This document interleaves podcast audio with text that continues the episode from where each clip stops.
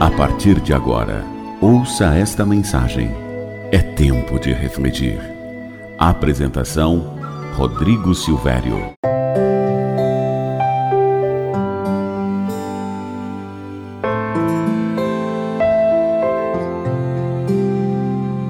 Olá para você que me ouve, tudo bem?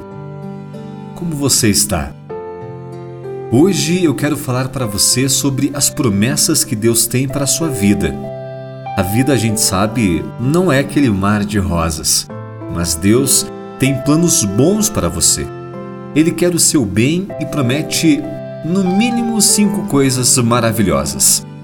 A primeira é a salvação. 1 João 2,25. E esta é a promessa que ele nos fez, a vida eterna.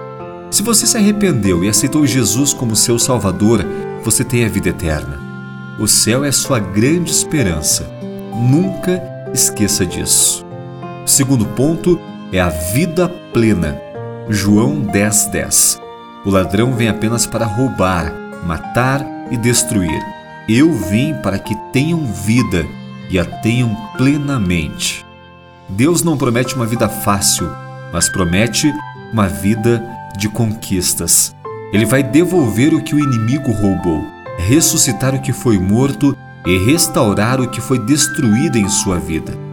O terceiro ponto é o Espírito Santo. Lucas 11:13.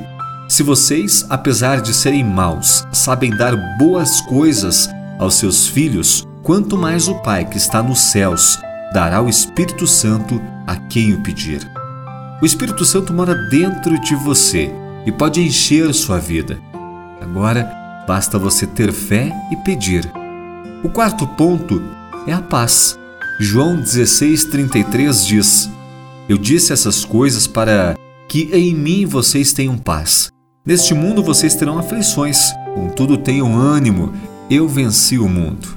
A paz de Deus ajuda a superar todas as dificuldades. Deus nunca lhe vai abandonar. Ele está sempre com você para lhe dar paz quando você mais precisa. E o quinto e último ponto é a provisão diária. Mateus, versículos 31 e 33 do capítulo 6. Portanto, não se preocupem dizendo: que vamos comer, ou que vamos beber, ou que vamos vestir. Busquem, pois, em primeiro lugar o reino de Deus, e a sua justiça e todas essas coisas serão acrescentadas a você. Deus se interessa por cada parte de sua vida quando você se dedica a agradar a Deus, Ele cuida de suas necessidades.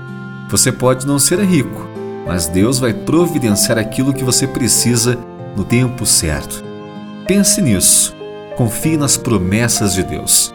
Tenha um ótimo dia e que Deus continue te abençoando.